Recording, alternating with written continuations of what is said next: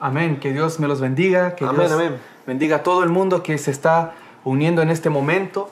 Y a los hermanos, hermanas que también ven esto después en la repetición, ¿ah? porque Así es. siempre pasa eso. Y estamos gozosos de poder compartir con ustedes. Así que sean todos bienvenidos y bienvenidas a otro momento de meditación en la palabra.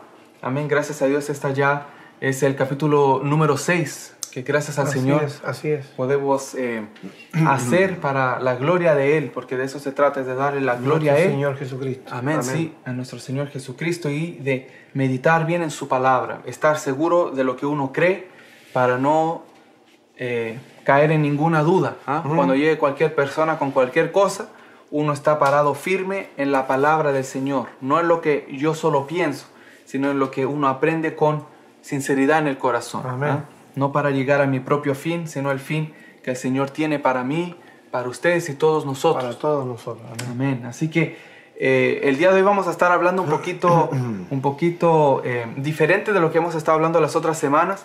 Todo esto siempre es con el tema de lo que es meditar, ¿ah? meditar Sí. en la palabra del Señor, cómo escudriñarla, cómo entenderla, cómo interpretar la palabra. Y hay muchas cosas que se pueden hacer. ¿ah? Sí. Estábamos viendo los requisitos, estuvimos viendo que hay gente que usa la Biblia mal para engañar a los demás. Sí. ¿ah?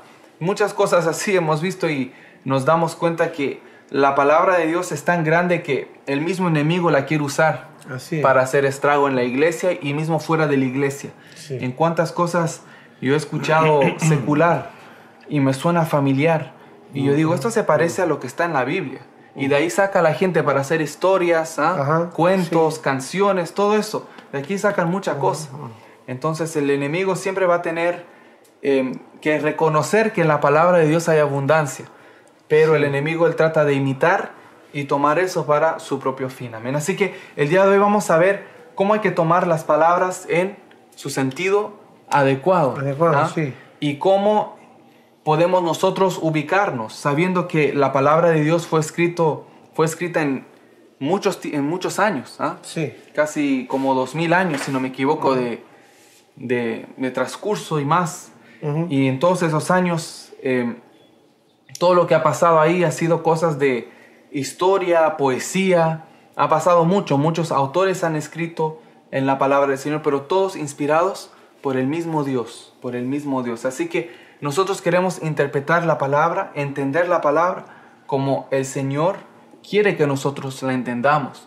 Y para eso es bueno tener en mente que el lugar donde se escribió puede afectar un poco el lenguaje. ¿ah? Sí. Y el- la audiencia a quien se le escribió también puede cambiar un poco el lenguaje. Entonces, eso es lo que vamos a estar viendo hoy. Amén. Eh, yo sé que pueden ir llegando hermanos, hermanas. No sé si ya están aquí con unos comentarios, si hay. Así nosotros los vamos saludando. La hermana Rosa Escobar, mi hermana Rosa. Amén. Dios la bendiga, hermana. Sí, amén, que Dios me la bendiga, sí.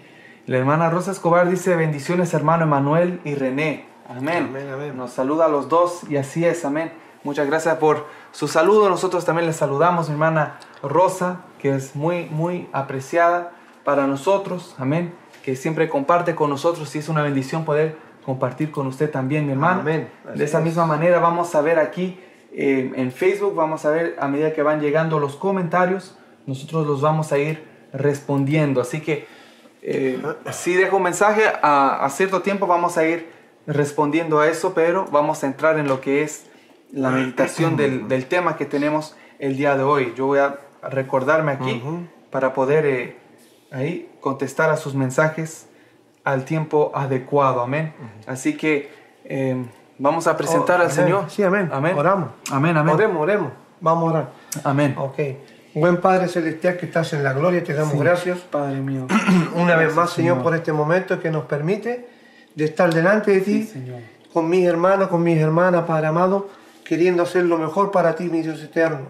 Sí, te amén, pido que amén. tú nos ayudes, nos bendiga con la presencia, con la asistencia de tu Espíritu Santo. Sí, Señor, ayúdanos. Señor. limpiando los aires, limpiando nuestras mentes, nuestro corazón, todo aquello que impida, Dios mío, que tu Espíritu Santo, que es santo, fluya de una manera especial Amén, en este sí, día, Señor. Padre. Ayúdanos. En cada corazón, en cada Santo. mente, Padre amado.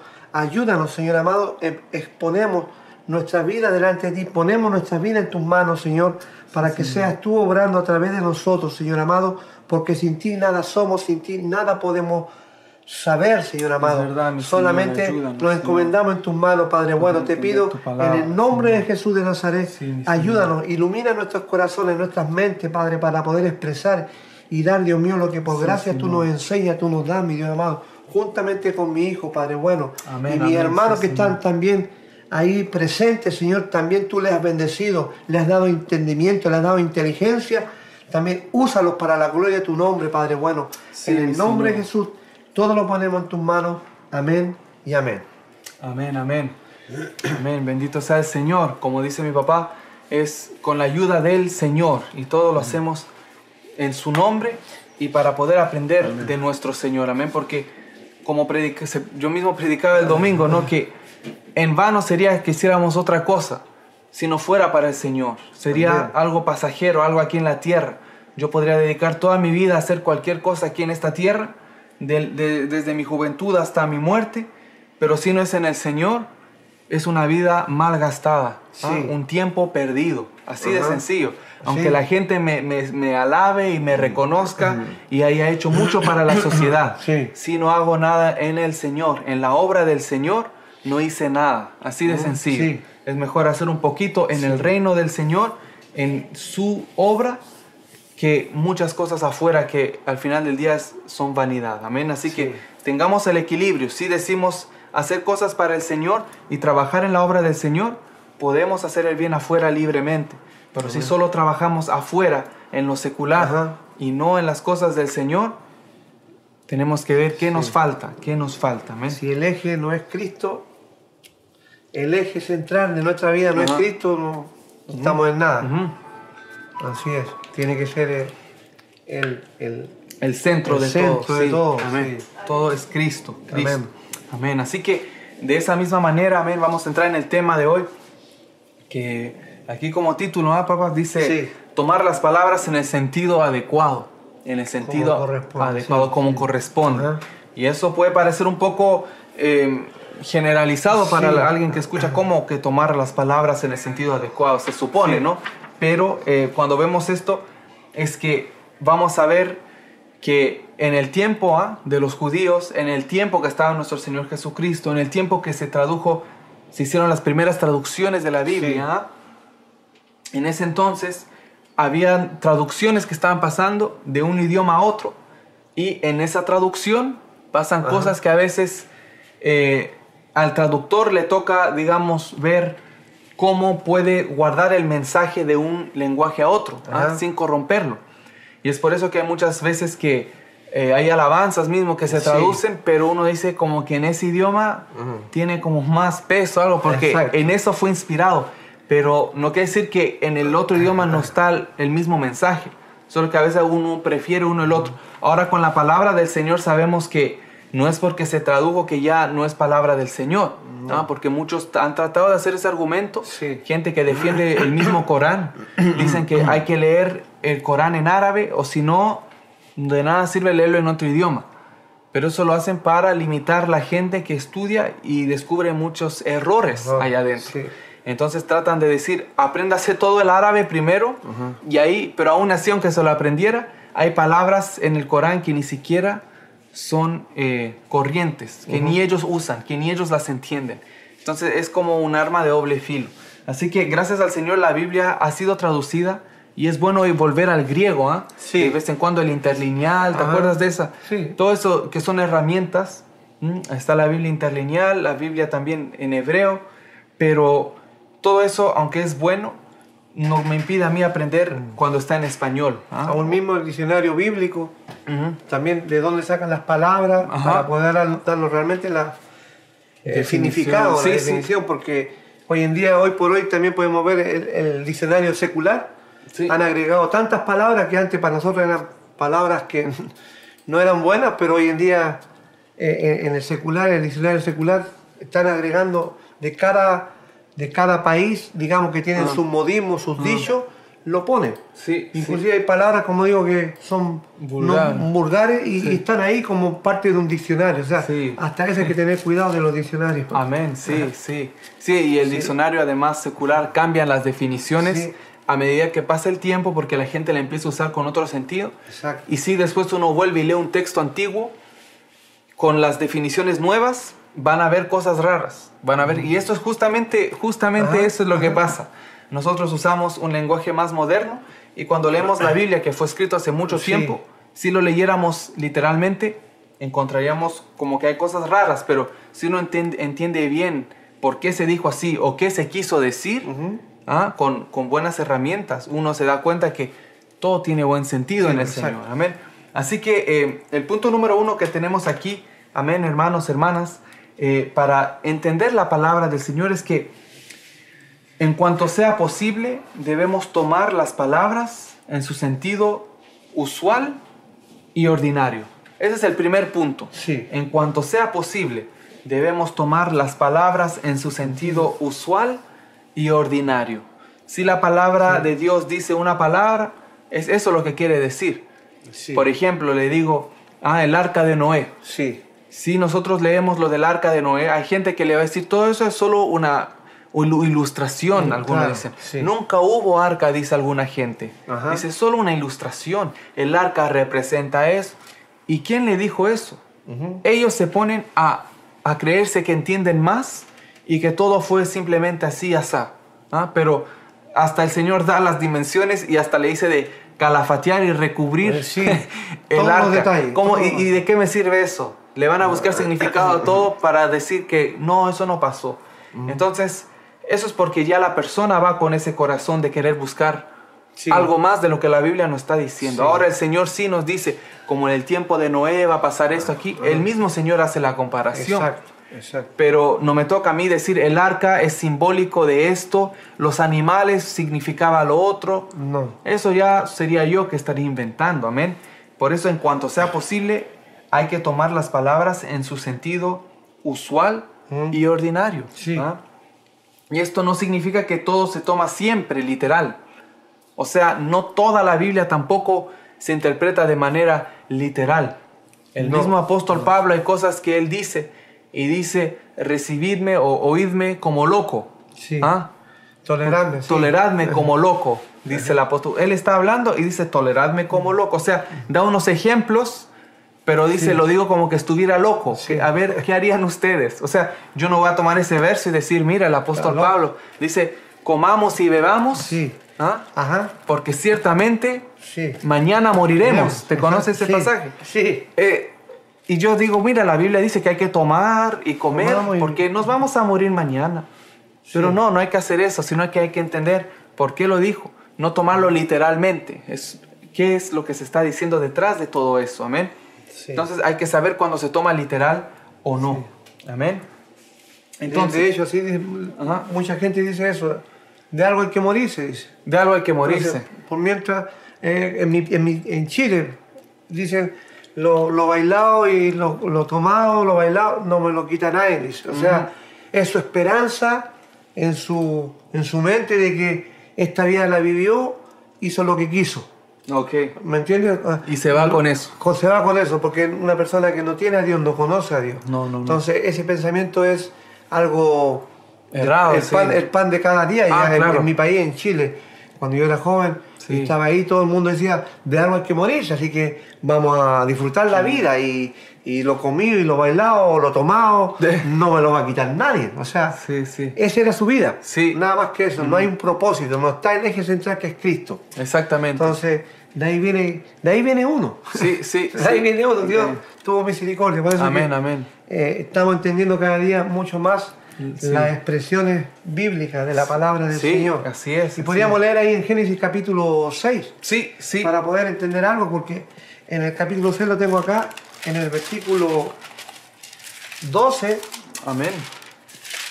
Génesis 6, 12, estamos hablando de, de esta bendita palabra del Señor y Amén. podemos le- leer el versículo 12. Génesis capítulo 6, versículo 12. Amén, amén. Dice, y miró Dios la tierra y aquí que estaba corrompida, porque toda carne había corrompido su camino sobre la tierra. Ajá. Amén. Ahí Amén, estamos amén. en el 12. Sí, sí. O es- sea, perdón. Sí, es verdad, sí. Entonces, esto es un, Sí. un ejemplo ¿ah? que nos sirve Sí. de cómo podemos nosotros interpretar esto. En este pasaje eh, que mi papá acaba de leer, ¿ah? Ujú. dice, y miró Dios, y miró Dios la tierra, Tierra. Génesis 6.12, ¿ah? y he aquí que estaba corrompida. Sí. ¿Qué estaba corrompida? Sí. La tierra, según Sí. la Biblia, lo que dice ahí, ¿ah? ¿Ah? Dice que porque estaba todo- corrompida. Ajá, porque Punto y toda- coma. punto y coma. y porque toda carne había corrompido su camino sobre la tierra. Ahí Amén. está el término. Esto, eso es eh, cuando ya entramos a lo que es ah, una palabra que cuando son expresiones del idioma hebreo, ah, Ujú. tienen un nombre esas expresiones. Sí, Cuando son expresiones del hebreo. sí, Esas expresiones se llaman hebraísmos sí. hebraísmos. Esos hebraísmos es cuando se habla el idioma hebreo, que puede pasar en español también, porque de allá viene todo eso. Y al tener ese hebraísmo, esa forma de hablar, quiere decir que se pueden usar ciertas palabras que no se van a usar siempre con el sentido que tal vez en español se le da. Sí, ¿Mm?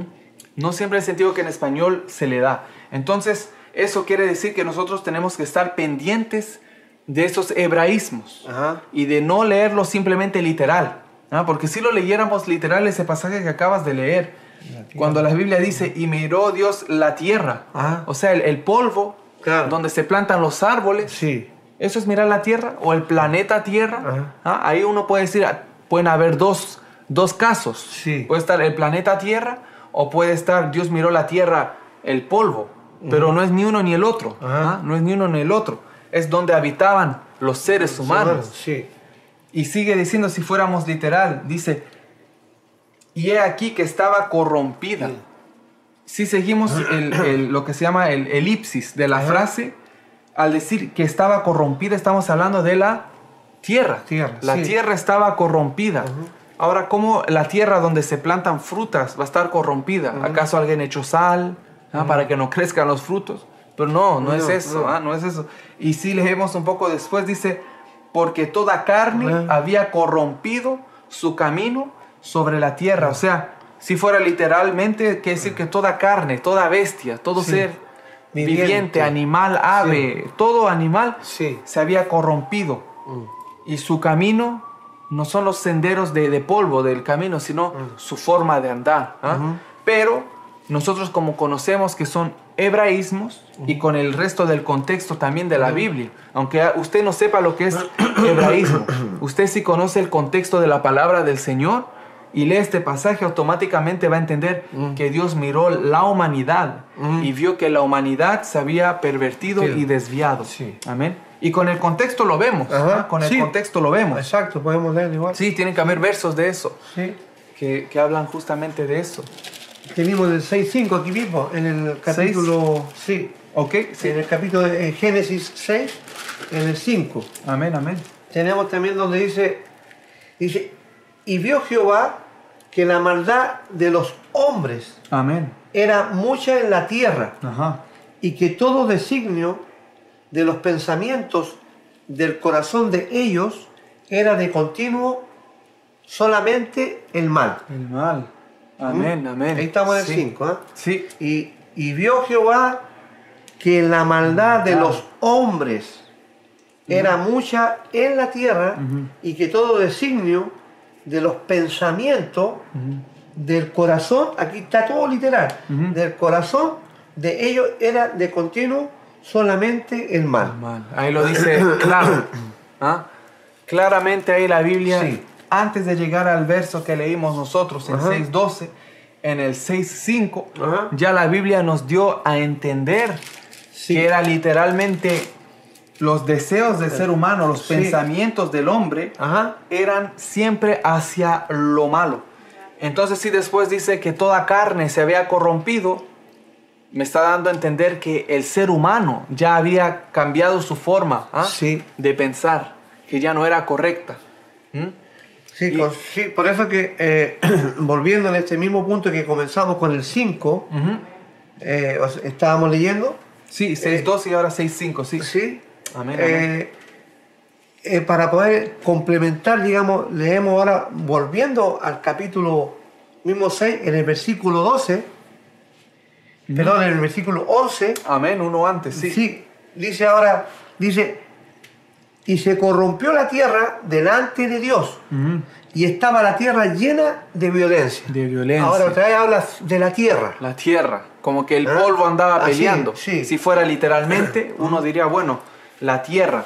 donde Eso es plantan- esto es sacar un, un versículo y aislarlo del contexto Ajá. para yo poder predicar una herejía si yo Claro. quiero. Porque aquí yo estoy leyendo, claro, aquí dice la Biblia, y se corrompió la tierra delante de Dios, y estaba la tierra llena de Violencia. la tierra. La tierra, eh, sí.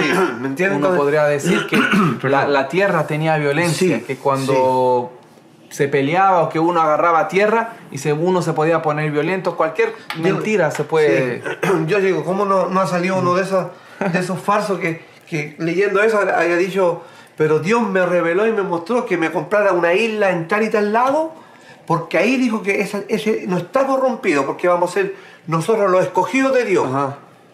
Y, y la gente hace tanta locura que hoy en día nos faltaría el que dijera algo así. Sí, Para sí. decir, pero esta tierra Dios la va a consagrar para que vivamos nosotros. Y no va a ser violenta esa tierra. Esa tierra no. Pero necesitamos ahora que ustedes tienen que ponerse, porque Claro. todo, todo va en pedir para ir a claro. esa isla, porque Dios reveló. No sé cómo no se le ocurrió a alguno de estos Sí. tomar este versículo Para decir, una hay una tierra que Dios tiene guardadita por ahí, Sí, sí. para que no, que no está corrompida, no. Toda la tierra. Amén. No hay. Y nos falta que las personas son atrevidas, sacan Sí. fuera de contexto y inventan cosas. Amén. Y de todos modos, aquí Sí. conociendo el trasfondo, sabemos que desde el tiempo de Adán Dios maldijo la tierra. Exacto. Ya la había maldecido. Así que Todo. no podemos ver que ahora Dios se acaba de dar cuenta que la Sí. tierra está corrompida. Ajá. Nos está hablando, primero habla de la tierra, el planeta, Exacto. y que el fruto ya no iba a ser igual cuando iba a crecer. Exacto, y todo. que con espinas y cardos, Ajá. todo eso le iba a costar a Adán.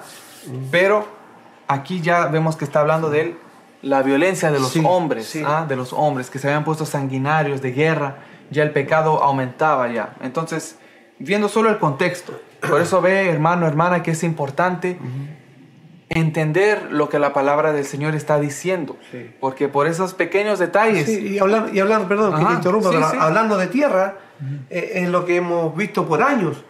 ¿Cuántas veces han- le han profetizado a, a pastores o hombres de Dios, por decir así, y le han dicho, así dice el Señor, que todo lo que pisare la planta de tus pies, yo te lo daré. Ajá. Entonces, y con eso, y lo están sacando de la, estamos hablando de tierra. Y un verso, y lo hacen comprar posesiones, cosas terrenales. sí, sí, sí, Y la congregación toda entra en esa visión porque Dios usó a un tal profeta y le está aplicando un texto que Dios le dijo a Josué. claro, ¿ah? Entonces lo sacan, es bíblico y le dicen ahora tiene este templo, pero dice el Señor que todo lo que pisares tu- la planta de tus pies yo te lo daré. Pero aquí al lado, mira, tú tienes todo este terreno. Así que así dice el Señor. Ajá. claro. Co- Poco menos pídeme las naciones y te, la- te las daré Sí, por herencia. sí.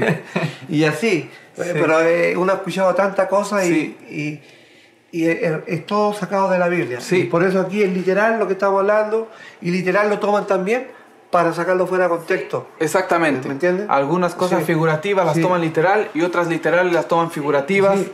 Y cosas que era para Israel se la dan a los cristianos. Y cosas de los cristianos se lo quieren pasar a los judíos. Y hay mesiánicos y de todo. Porque no saben trazar bien la palabra del Señor. Amén. Y no basta, no, o sea, no se trata de ser alguien perfecto que discierne la palabra a la perfección. Sí. Todos cometemos errores, pero tiene que estar el deseo y la, la idea general de la mayoría de las cosas, sobre todo lo que es la salvación, tenerlo bien en claro. Sí. Y no venir a, a mezclar cosas, es que en, en mi cultura se hace así, en mi cultura se hace así. Veamos que dice primero la palabra Ajá. del Señor y de ahí ver dónde, dó- si hay lugar para mi cultura. ¿ah? No al revés, no decir, a mí se me enseñó siempre así, a ver qué lugarcito le puedo dar a Jesucristo en mi vida. No, Sí. quite todo, dele lugar a Cristo Y sí hay lugar para algo que no va en contra del- de la voluntad de Dios en su vida, que se quede ahí. ¿ah? Sí. Pero la gente lo hace al revés. Sí. Quieren invitar a todo el mundo a su casa, viene el Señor, golpea y en vez de hacer salir le dicen, Señor, siéntate ahí en el rincón, hay un lugar para ti. Sí. y el Señor no, el Señor no quiere eso. Él quiere, dice que Él entra y limpia la casa. Ajá. Así Pero- es. Sí. Así Eh, y, ajá, y tampoco es literal eso. ¿ah? Ajá. Un ejemplo, Ajá. tampoco es literal. El Señor cuando dice que va a entrar, Sí. no es que Él entra, bueno, entra al físico, Sí. espiritualmente, Exacto. pero no es que Él va a entrar con una escoba para Sí. ponerse a barrer y voy a botar polvo. Ah, no. Va a salir polvo de mí. Él lo puede hacer si quiere, pero que uno bote polvo así, todo lo que uno tenía ahí, pero Él lo dice en el sentido que Él entra dentro de uno con el, en el Espíritu, Sí. ah, con el Espíritu Limpia, Santo. vamos, y nos sí. limpia. Ajá. Ajá, nos limpia el interior, nuestra, nuestra alma, nuestros pensamientos, nuestro corazón. Como cuando dio vuelta a las mesas Ajá. En la casa del Señor. Esta es la casa del Señor. El templo y morada, el sí. templo. Él entra aquí y da vuelta a todo lo que nos sirve, lo saca, Él lo Sí, bota. sí, nos disciplina. Sí. Al que Dios ama, castiga, reprende, lo hace el Sí, Señor pero por yo no amor. quiero que votes ciertas cosas, entonces no, no, no lo dejo. ¿Quién manda entonces Sí. aquí? El Señor se airó ¿ah? y dio Sí. vuelta a las mesas y dijo, esta es la casa de Dios, la, la han Convertido. convertido en cueva de ladrones. Cueva de ladrón. Entonces, eh, ellos fueran, y todo era en- y todo era para ser sacrificio Sí, para mismo Dios. sí. Y tenían su negocio que, que ellos tenían, con- y tenían sí. controlado tanto su negocio que, que eh, eh, yo traía mi animalito para sacrificarlo, pero como estaban a- lo- los que estaban al frente ahí, era puro negocio lo que tenían, decían, no, ese no sirve, tienen que comprar uno nuevo, porque la idea era ellos venderme el de ellos, Amén, porque sí. era negocio y el mío no servía, entonces yo tenía que gastar una suma de dinero, comprarle a ellos, y ahora resulta que los animales que estaban vendiendo tampoco eran lo- lo mejor No, estaba mejor el que yo traía, pero ellos contaban hacer el negocio y me decían, no, ese no entra, aquí no sirve. Querían me, hacer me vendían el que ellos me decían. Entonces, el Señor dijo, han hecho cueva de ladrones. Cueva Entonces de dio ladrones. vuelta a todo eso. Sí. Bueno, y estamos hablando de lo que es de limpiar, Sí, ¿no? sí, sí, de El limpiar. literal. Y hay que Pero saber entender El eso, Señor lo hizo sí. literalmente para dar un, ahí, digamos, eh, eh, el celo que le consumió a Sí, él. sí, que a Porque Dios no le agrada eso. Así ahora el corazón de cada uno de nosotros es el templo de, de donde está el Espíritu Santo. Sí, y, sí. y Dios también se aira cuando ve que eh, eh, viene a corromperse nuestro Sí, templo. y se entristece ¿Me el espíritu. Entonces, y sí, hay que sí. entender, ahora Él no, no nos trata de la manera que dio vuelta a las mesas, pero entendemos que Él se enfadó, Sí. se molestó el Señor, se airó porque... eh, Son cosas que no tienen que no estar tienen en- que estar en No, nuestro... no, de pasadita esto no es el tema, Sí, pero es verdad. del corazón, no Sí. tienen que estar. Es verdad. Entonces Él, él quiere, él, él da vuelta a nuestro corazón, Él quiere darlo vuelta, pero para limpiarlo, como decías tú Amén, sí, sí. para, para que saquemos todo aquello que no es de Él. Amén, sí. ¿Me entiendes? Estorbo, sí, mamá. Estorbo, sí. exacto. Entonces, Bueno. eso se toma en el sentido que tiene que ser. ¿ah? El Señor mismo hablando de eso, cuando dice cueva de ladrón, no es que están en un monte metido en una cueva, era en, en la ciudad misma. Ajá. Pero es una expresión, cueva de ladrones, Sí. como que estaban en una guarida escondidos haciendo cosas que no tenían que Porque hacer. los malhechores, cuando Ajá. hacían su, Maldades. sus maldades, tenían, se escondían en, en cuevas. Fuera de, lejos de la sociedad. sí, entonces Él lo comparó así, igual. Ajá, y hay que entender que no, no es que, ah, bueno, entonces el templo lo, lo hicieron en forma de cueva. No, no. Y, y para, yo sé que hay hermanos, hermanas, que eso para ellos es clarísimo. Es cla- todo, Claro, sí. pero lo uso de ejemplo para que vea cómo sería si uno tomara literalmente ese pasaje. Y ahora viendo aquí cuando habla de toda carne, con- viendo el contexto como lo, lo Sí. mostró mi papá con esos versículos de la misma Biblia, vemos que está hablando de los seres humanos. ¿ah? Dice Sí. el hombre que se corrompió. No, cuando dice toda carne, algunos quieren meter hasta los animales ahí, pero no. Sí, Amén. en el 11 terminó diciendo que era toda la tierra que se había corrompido. Amén, Y estaba llena de violencia la tierra. Sí, Pero leyendo anteriormente ya nos dimos cuenta que va todo relacionado a- al comportamiento, a los designios del hombre, era siempre de continuo hacer el mal. el mal, así exactamente. Y, y como prueba, además, como prueba, Sí. si usted sigue leyendo la historia Ah, de Noé, sí. dice, pero halló Dios gracia en Sí. Noé. No es, sí. Y a los animales no dice, y halló gracia en el animalito tal, No. y halló, no, dice, vas a entrarlos eh, por par, Ah, varón y hembra, Sí. de dos en dos, pero el que le halló gracia fue a Noé. Si los animales también hubieran estado corrompidos, hubiera Sí. dicho, y halló gracia a Noé, el caballo, la vaca, No. y todos eso, porque ellos eran buenos y Sí. los demás malos. Pero no era así. No. Amén. Era Se había así. corrompido el ser humano. Sí, el ser humano. Sí, uno lo ve con el contexto. Sí. Pero este es solo un ejemplo. La Biblia hay muchas cosas así que hay que saber interpretarlas. Y uno cuando lee esa- eh, eh, eso que ya pasó de historia, El relato, muy lindo en el relato, sí, cuando uno ve, cuando Noé, eh, Dios, Dios dijo que iba a, a destruir toda, todo Sí. ser viviente, Así es, destruir toda carne a, toda carne. en que hay espíritu de de vida, debajo del cielo. Sí, a todo. Entonces, salvó solamente a Noé, su familia Ajá. y los animales que Dios le permitió. Ajá. Y resulta que cuando yo leía esa- ese, ese pedacito también, esa historia, eh, uno puede ver que Dios dijo algo en forma literal. Él construyó el arca. Sí, le dio con Le medidas. dio las medidas. Sí. Le, le dijo, con tu familia tú vas a entrar, con los animales. Y la Y, cuando uno sigue leyendo, realmente ahí uno mira que eh, cuando todo se inundó y murió todo el resto de animales y de personas, y solamente los que quedaron, como Dios dijo, eh, fueron 150 días que Noé estuvo, digamos, sin saber nada de Dios. Porque yo lo que leí ahí, que a uno le, le toca también de ver que 150 días Ajá. después de, de escuchar, es- el- el- él no había escuchado eso, escuchar el agua, la lluvia, eh, algo tremendo. Y moverse la- el, el, el vaivén de- del arca, me imagino, Ajá. todo eso yo. Sí. Y 150 días y Noé no sabía nada de Dios, Dios no se había revelado para nada. No, no menciona ahí que Dios le daba instrucciones. Ni una cosa. Un, un cronómetro que Y- tantos minutos, tantos y después días. dice ahí, y Dios, y Dios se acordó de Noé. O sea, podríamos tomar nosotros como...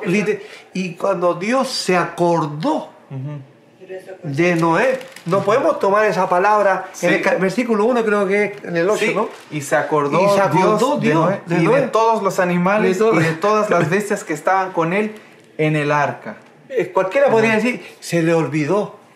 ¿Ah? Dejó el agua abierta ahí. No decimos que es omnisciente, omnipresente, que conoce el futuro, conoce todo, pero se le olvidó. Es un- una expresión. Sí, sí, sí, sí. De decir, ¿no? Después de cierto tiempo, ahí vino, pero- Y se acordó. Entonces ahora era que Dios también estaba probando, digo yo, la, a ese hombre. O sea, ahora qué va a pasar. Ah, Y así es como hoy en día también. Sí. Eh, hoy en día gente- Dios nos ha prometido algo. Sí. Que Cristo viene por nosotros. Amén, amén. Y, y- y no son 150 días, No. ¿ah? pero eh, son muchos años.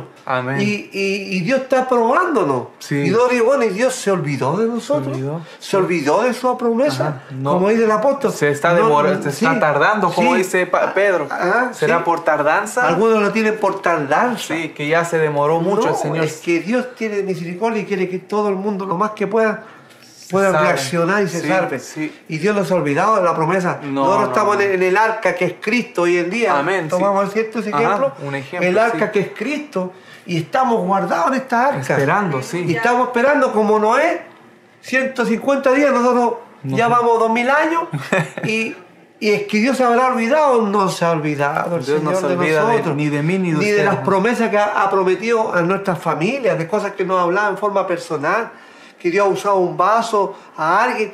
Hay promesas de Dios. Amén, amén, Y Dios sí. no se olvida. No, no, no. No se olvida, Señor.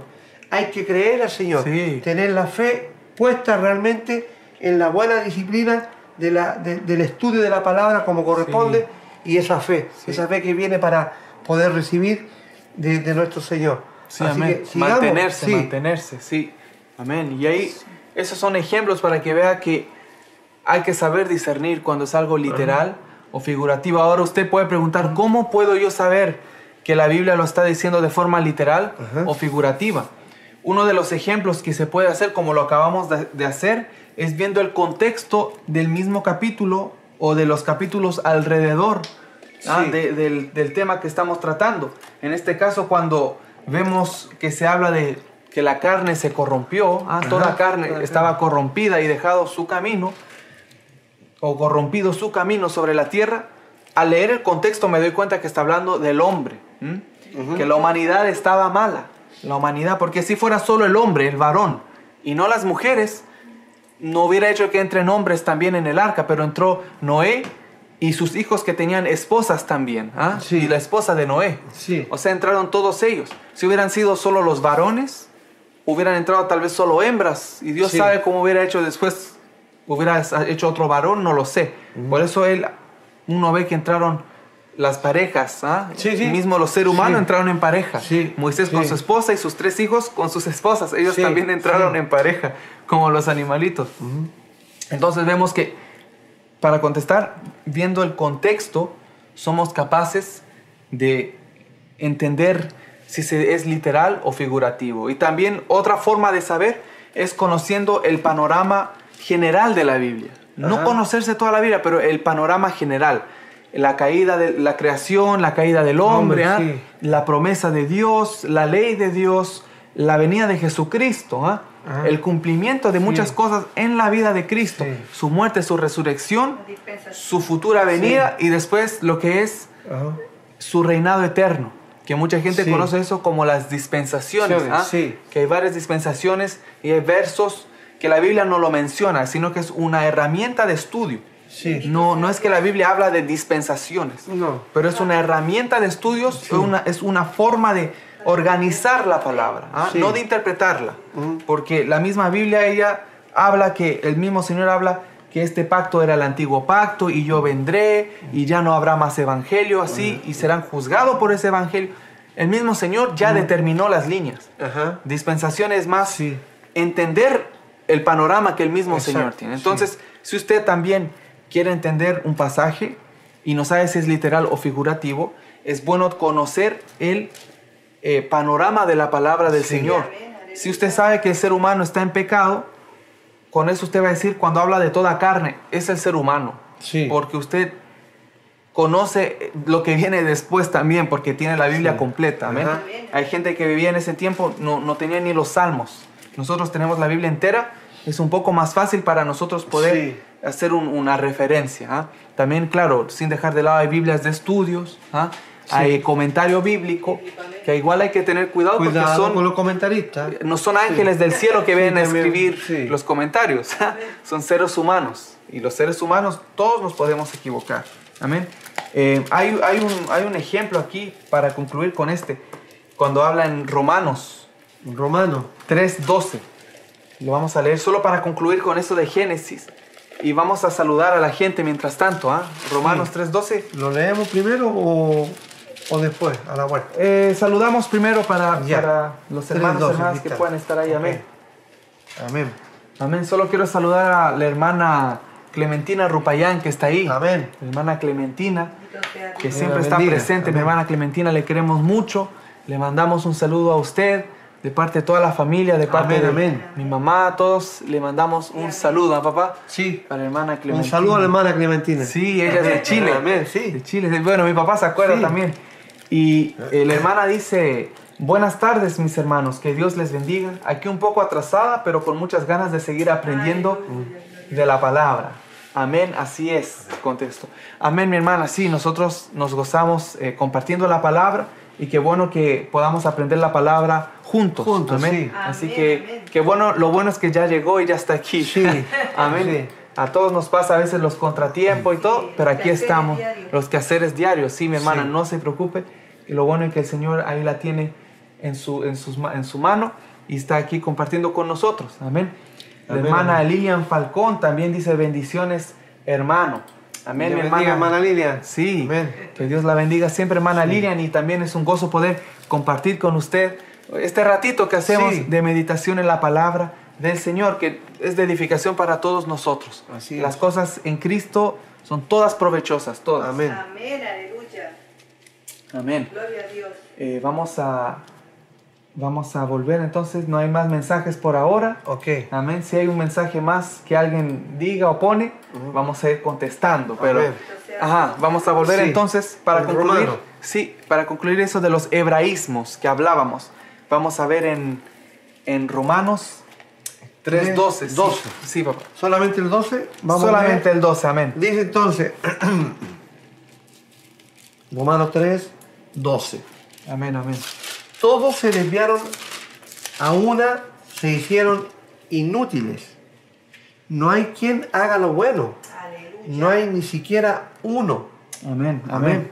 Y eso viene, y eso sí. viene de un salmo también. Sí. Pablo, el, el apóstol Pablo, el hermano Pablo, él Sí. hizo eso de referencia de un salmo, del salmo 14, amén. Y eso se llama una concordancia. ¿m? Sí. Concordancia, son dos versículos que a veces son citaciones. Uno hace una cita de otro, uno hace referencia a otro.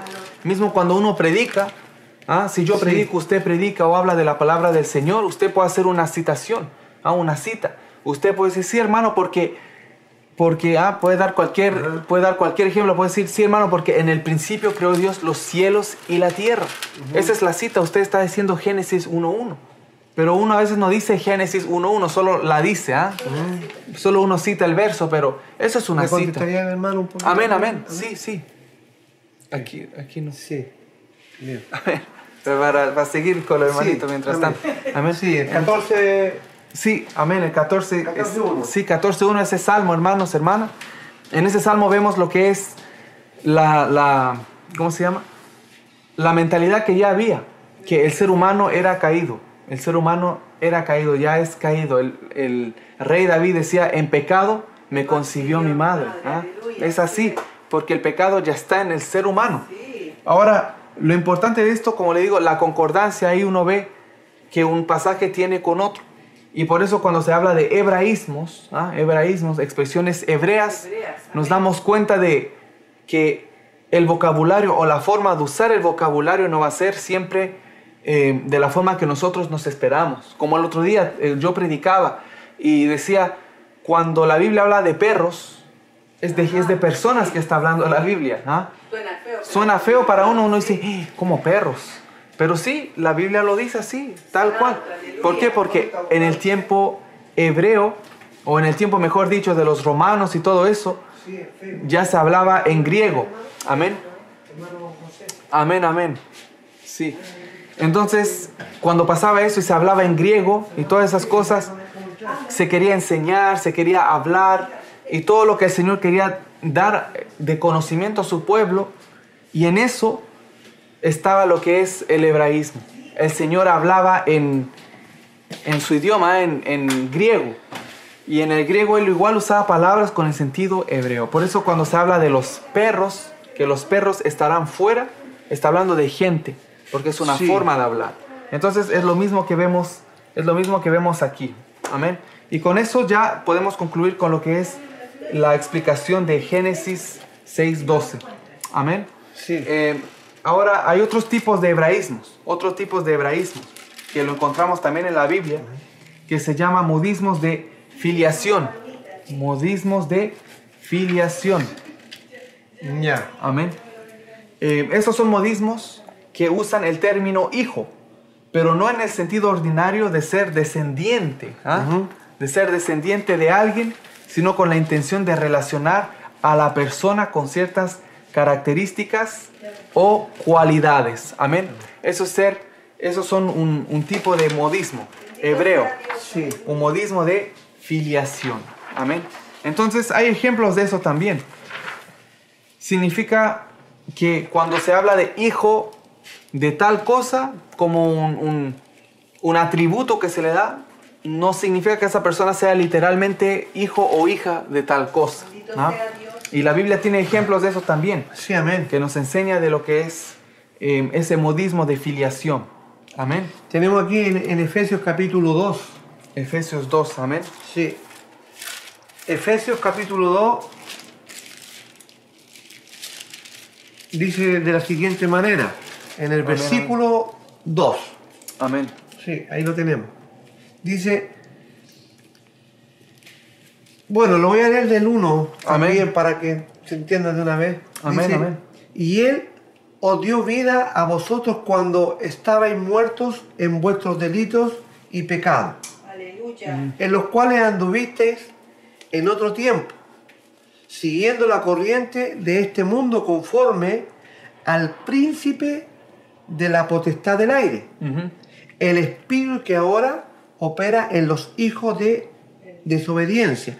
Leo nuevamente el versículo 2 solamente para que entendamos lo que estamos hablando Amén, amén. en los cuales anduvisteis en otro tiempo siguiendo la corriente de este mundo conforme al príncipe de la potestad del aire, el espíritu que ahora opera en los hijos de desobediencia.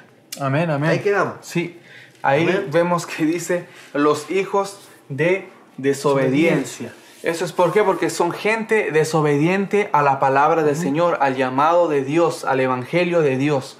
Esa gente se llama hijos de desobediencia. No quiere decir que son todos como hermanos ah, de sangre, O hijos de la hermana desobediencia. Ajá, o hijos de la hermana desobediencia. Ah, no es una persona desobediencia. No son hijos de esa persona, sino que son todos seres humanos relacionados con esa característica que es la desobediencia Sí. al Señor. Y en el mismo 2.3 dice, entre los cuales también todos nosotros vivimos en otro tiempo, en los deseos de nuestra carne, haciendo la voluntad de la carne Sí. y, en los, y de los pensamientos, y éramos por naturaleza hijos de ira, los mismos que los demás. O sea, también éramos hijos Sí. de ira. De No quiere decir que también hay una persona que se llama ira, Ira. y eran todos hijos de esa De ira, la ira. ¿ah? sino que eran todos hijos que estaban Sí. sujetos a, a la ira. Sí. y al castigo que el Señor iba a dar. Entonces es una forma de relacionar. Ahora, como cristianos nosotros, si usted tal vez creció en la iglesia o ya lleva años en la iglesia, en el Evangelio del Señor Jesucristo, y ha escuchado predicaciones y todo eso, es bien probable que usted ya conozca estos hebraísmos, sin saber que se llaman hebraísmos. Usted simplemente ya sabe que cuando habla de, ah, esos son hijos de ira, hijos de desobediencia, usted sabe, ah, esa gente es gente desobediente. Usted ya lo sabe. Sí. Pero nosotros en el español, si no fuera por la Biblia, no sería raro para nosotros decir, son hijos de, Sí. Se me trabó.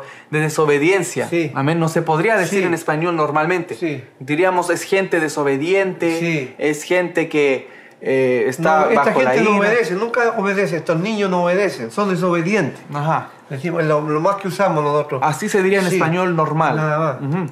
Pero ahora usar la palabra hijo de desobediencia. De desobediencia. Desobediencia. Eso es porque los hebreos tenían Ajá. esa costumbre Sí. de hablar así, de Sí. atribuir a cierta gente Mm.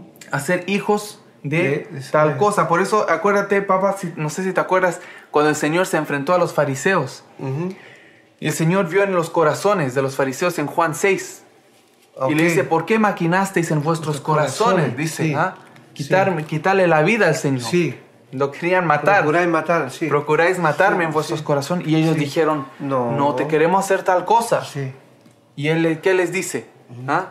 Le dice, vosotros sois hijos de vuestro padre. El- El, El diablo les dice. Lo desea vuestro padre, quiere hacer. Ajá, los deseos de vuestro, porque los deseos de vuestro padre queréis hacer.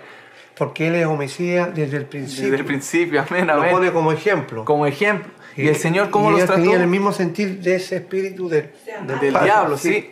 Ahora, ¿serán esos fariseos a los cuales el Señor habló engendrados por Satanás? No. ¿Acaso Satanás tuvo hijos para que salgan esos fariseos y el Señor les dijo, vosotros sois hijos de vuestro padre, el diablo? No dice, el Señor no quiso dar a entender eso. Porque nos falta tal vez alguien que también anda con los cables cruzados. Sí. Y dice, mira, Satanás tuvo hijos. Dice, mira, mira, vos son, ustedes son hijos de vuestro padre, el diablo. Pero el Señor no quiso decir eso. Más bien nos aclara después sí. mismo, ¿ah? Porque dice, porque la voluntad de vuestro padre queréis hacer. Hacer. ¿Ah? Sí. Que ha sido homicida desde el principio. Principio. O sea, ustedes quieren hacer lo que su padre quiere hacer. Pero si fueran obedientes a Dios, ya no serían hijos del diablo, como el Señor les dice. Entonces, él es una forma que los judíos tenían de hablar, atribuían como la paternidad a alguien, que provenía de esa. que- ajá, como que provenía por las características. ¿ah? Entonces, Sí. si yo digo, ese, ese es, es hijo del, del robo, porque es ladrón, pero no quiere decir que hay alguien que el, el hermano robo y tuvo un hijo y Sí, salió ah, sí. el, el hermano robo o robito. Sí. No, no existe eso. Sí, sino- porque nosotros tenemos que meditar en, ese, en eso que estamos hablando, como dice lo que se leía en Efesios 2, sí. 1, 2 y 3, donde dice que nosotros anduvimos en nuestro tiempo. Sí. Y, o sea, éramos hijos de ira. Ahora, cuando Cristo le habla a los fariseos que tenían esa intención de matarlo, Amén. como vuestro padre, el diablo, ha sido homicida desde el principio, hay cuántos testimonios que uno escucha de personas que han sido malas, pero malas en el sentido, porque todos somos, nadie era bueno, pero somos todos malos cuando venimos a Cristo, es porque por algo llegamos a los caminos del Señor. Pero eh, mirando testimonios de personas que realmente fueron malas a extremo de que mataban personas. O sea, practicaban. Yo he escuchado gente salvadoreños, salvadoreños que vivieron en el tiempo de la guerrilla cuando estaban ellos ahí Sí. y han matado ellos en el pasado. Por defenderse tenían que matar gente. Y, ellos tenían que matar gente. Tremendo, sí. entonces esos testimonios cuando ahora estamos hablando de esto yo digo o sea que el, el- el deseo que tenía ese, ese hermano que ahora es en Cristo hermano cuando estaba frente a su enemigo el deseo que tenía ese, ese hermano en ese momento no era de, levantar una bandera en blanco, De paz, de paz, no. no. Era, al, si veo al enemigo, el deseo que tenía era de pum, pum, y mataba a varios. Y los mató. Wow. Pero cuando conoció a Cristo, Dios lo perdonó. O sea, Amén. ese, ese hermano era engendrado por su padre el diablo. No, era de, de este grupo que en esto andabais vosotros. Sí. Efesios capítulo 2, lo que acabamos de Sí, leer. sí. Y esto era uno de vosotros en otro tiempo. Éramos hijos de ira. Amén, Entonces, amén. por eso que hay que entender, porque realmente ese, ese es un estudio también de, de la estirpe, de, de- de la estirpe de donde vienen gente que vienen del mal. Amén, sí, Ese sí. es otro, eh, otro tema, Ajá. como Caín. Dice, Caín era de él, El, como el linaje, digamos. Caín que- era de él maligno. Sí, sí, sí, sí.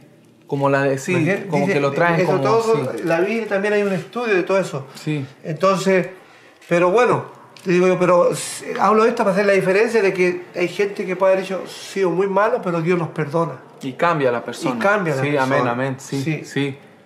Sí. Sí, y, y, ah, por eso y sí se le atribuyera que en ese entonces era hijo de desobediencia, hijo Sí. de ira o hijo de- del diablo, porque andaba Ajá. con homicida, ah, como Ajá. homicida. Y después viene a Cristo, yo digo, bueno, ¿cómo? ¿Cómo podría ser si fuera literal? Sí. Ah, Eso de ser hijo del diablo, como dice. Si fuera literal, qué raro. Entonces ahora ya no es, fue engendrado. No, es No. porque tenía sus padres terrenales. Exacto. Alguien tuvo que traer a esta tierra humanamente a esa persona. Pero andaba haciendo la voluntad del enemigo, ¿ah? Sí. del diablo. Pero ahora cuando viene a Cristo, ya llega a ser adoptado por, por Dios, ¿ah? por Dios Padre. Y llega a ser redimido por Jesucristo. Y ahora es hijo de Dios.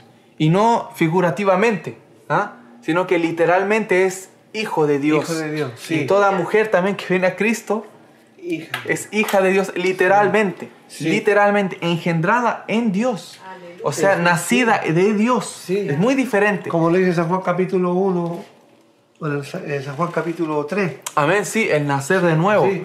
Amén. Que esto no es engendrado ni de carne, ni de sangre, ni de voluntad de varón, sino de Dios. De Dios. Amén. Es- es engendrado Amén. por Dios. Sí, por eso cuando se habla de los hijos de desobediencia, es gente desobediente, pero cuando se habla y vino a Cristo, reconoció al Señor y ahora es hijo o hija de Dios, es porque de verdad, literalmente es hija de Dios. No es porque hacen Sí. las cosas buenas, no. No. Es porque nació de Dios. Ahora, obviamente, cuando Sí. alguien es de Dios, va a hacer cosas buenas. sí. Efesios lo dice. Somos salvos por gracia, por medio de la fe, para andar en buenas obras. Sí. Ahora, ese es oh, un ejemplo. Hay otros ejemplos tenemos también. en, en Lucas capítulo, capítulo 10, Amén, Lucas 10. 10 y en el versículo 6 Lucas 10. Amén, aquí lo tengo también, amén. dice,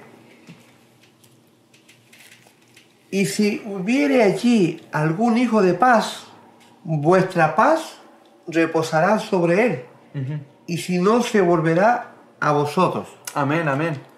Hijo de paz, también la hermana paz. La hermana paz. o el hermano paz, sí. Y eso es, eh, ah, el hijo de paz del tal, no. no. Ah, Sino que se dice hijo de paz, ¿por qué? Porque es gente que recibía, ¿ah? Que Sí. recibía cuando Exacto. se venía a predicar. Exacto, Que el reino de Dios ya se había acercado. Amén. Entonces, es una forma de hablar. Los judíos tenían esa forma de hablar. Y aunque hablaban griego, guardaban esa forma de hablar. Tenían, modismo. era un como modismo. Tenían ya nuevas, un nuevo vocabulario, un nuevo idioma, pero lo seguían usando como lo usaban antes. Y esto es in- interesante y también importante porque, como les digo, nosotros hablamos español. Los modismos, sí. Y, y sí, y- pero los modismos que usamos como cristiano pueden ser hebreos igual. Sí. ¿Ah? Yo igual te puedo decir, sí, papá, porque fíjate que esos que, que andaban ahí e hicieron esa, esa, no sé, esa barricada, hicieron fuegos, esa gente son realmente como hijos de desobediencia. Sí. O sea, yo en español estoy diciendo son hijos de desobediencia y él me entiende lo que quiero decir. Sí. Porque él también comprende los hebraísmos. Sí. Aunque tal vez no, no, no decimos es un hebraísmo. No, Pero- ahora estamos hablando. Claro, lo especificamos, Sí, sí. pero uno ya como creyente lo conoce, usted también, por eso digo, usted ya tal vez ya conocía esas cosas, pero es importante tenerlo en mente que no, no es porque es un hebraísmo y viene del hebreo, que solo ocurre en el hebreo, ¿ah? Sino que hay, cosas, hay muchas palabras, mismo en español, que yo después me doy cuenta que hay dichos en español y en francés está casi el mismo dicho, Sí. y con las mismas palabras. Sí. Y yo digo, tal vez ni siquiera tradujeron el dicho, sino que viene de aún antes, del latín tal vez. Y después Sí. cuando se desarrolló el español, ¿ah? y después se, desarrolló el, o el francés primero el español, y los dos tradujeron el- la mentalidad o el Sí. modismo en su idioma, Ajá. y ahora uno escucha en francés y uno dice, ah, qué raro, porque en español está el dicho bien parecido, Sí. si es que no es igual. Y a veces hasta en inglés Sí. que es un, un lenguaje un poco más diferente que el, france- el francés y el español. Y también yo digo, "Ey, ese dicho hasta está en francés y en español, y los tres se dicen de la misma manera. ¿ah? porque es un, un- un dicho que aunque cambie el idioma, el dicho todavía existe. ¿ah? Y hay muchos dichos bíblicos, muchos dichos Sí. bíblicos que mucha, mucha gente no cristiana, que a veces no tienen ni idea de la palabra, hablan a veces con dichos bíblicos, Sí. que ahora no, no me viene ningún Eh, ejemplo, mente, sí. pero hay gente que sí lo dice, Sí. que dicen, no sé, como ejemplo dicen, bueno, tú sabes que la lluvia es para todos, dicen, Sí, ajá. pero eso viene de la Biblia, Sí. pero ellos, Sí. ajá, pero ellos no saben eso a veces, Sí, que es de el la sol Biblia. sale para bueno y para malo. Ah, el sol sale para bueno y malo. Claro.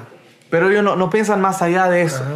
Pero viene de la Biblia. Y hay muchas cosas que vienen de la Biblia Sí. porque la Biblia impactó grandemente y sigue impactando la cultura y los lenguajes y los idiomas, todo eso.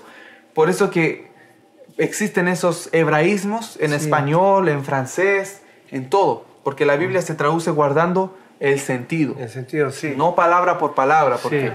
se pierde. Hay, hay- Sí. El otro día hablábamos de eso.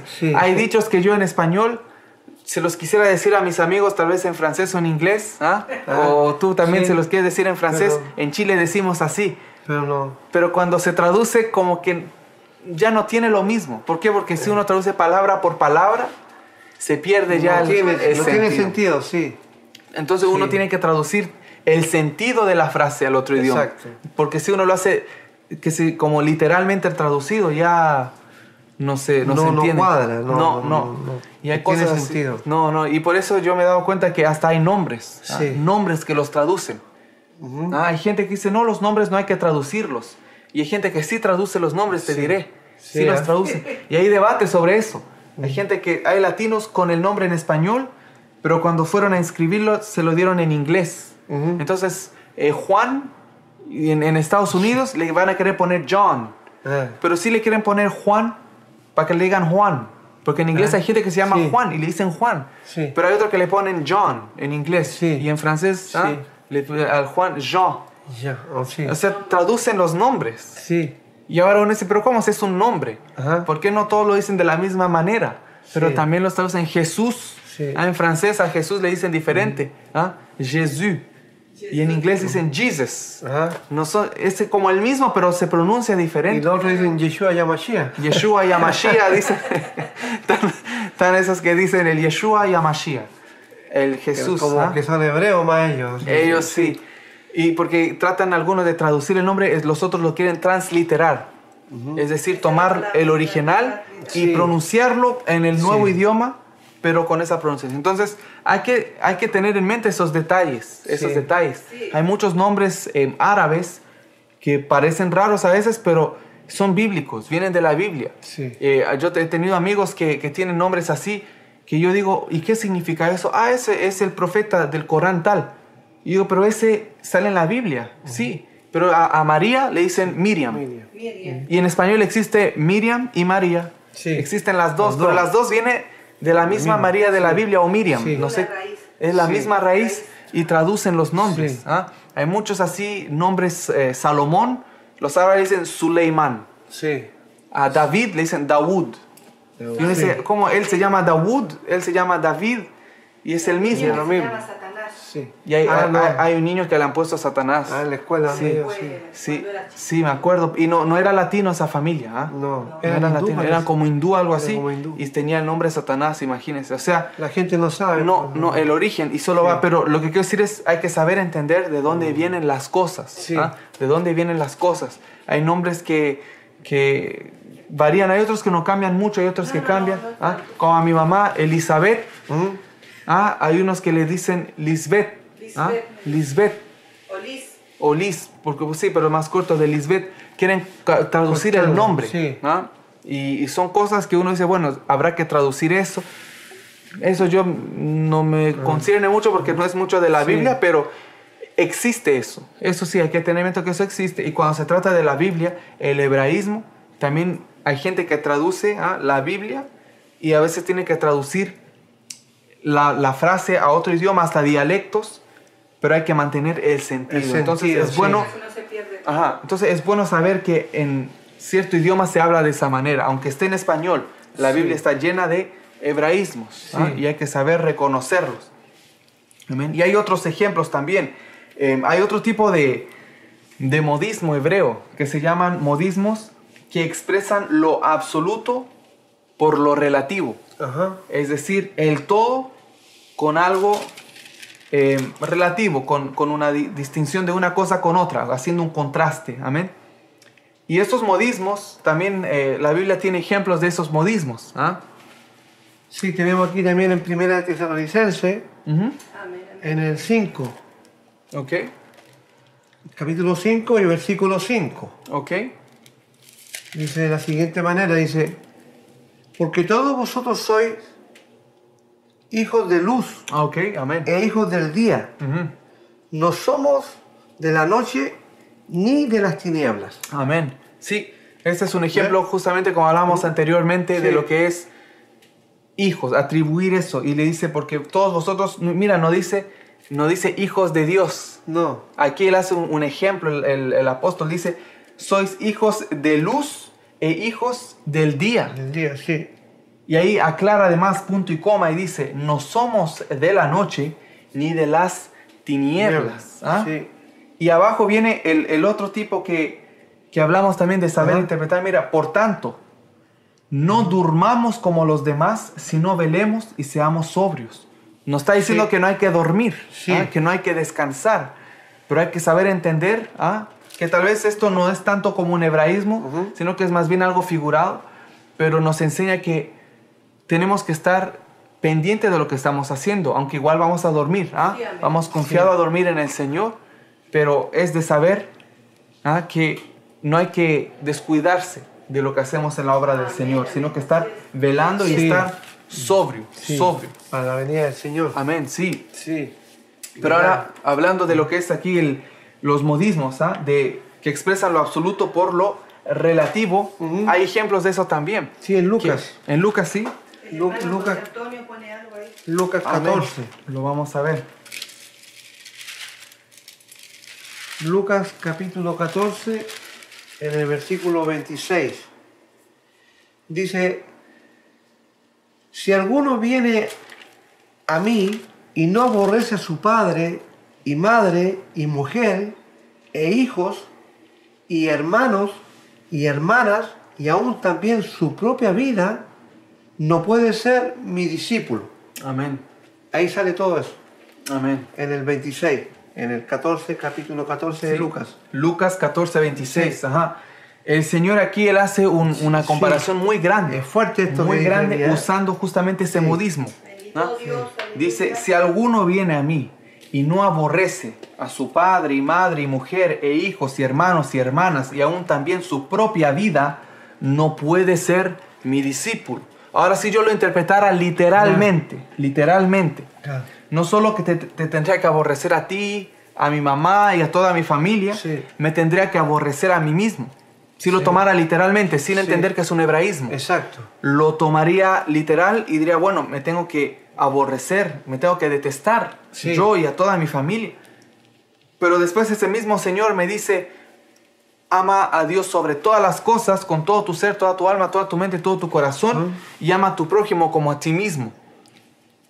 ¿Cómo, Sí. ¿Cómo calzarían esas dos cosas si una dice aborrécelos y la otra dice Honra a tu padre y honra a tu madre. honralo y, y ama a tu prójimo. Yo diría, bueno, Señor, ¿cómo? A- a- parece contradictorio, pero Sí. no lo es. ¿ah? No. Porque esa es justamente un modismo que se usaban, los hebreos usan ese modismo también. Es una manera extrema Extremo, sí. de decir las cosas. Sí. Amén.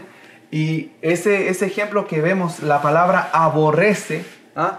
y no aborrece su padre y madre y todo eso, cuando dice aborrecer, ¿ah? que sabemos que es el verbo odiar o detestar, ¿ah? son sinónimos, Sí. viene de la palabra griega. ¿ah? Sí. Esa palabra griega significa eso, aborrecer, odiar y detestar. Literalmente eso significa, si ve usted la Biblia en el griego, en el interlineal, va a ver la palabra griega que sale ahí. Sí. ¿ah? La palabra miseo.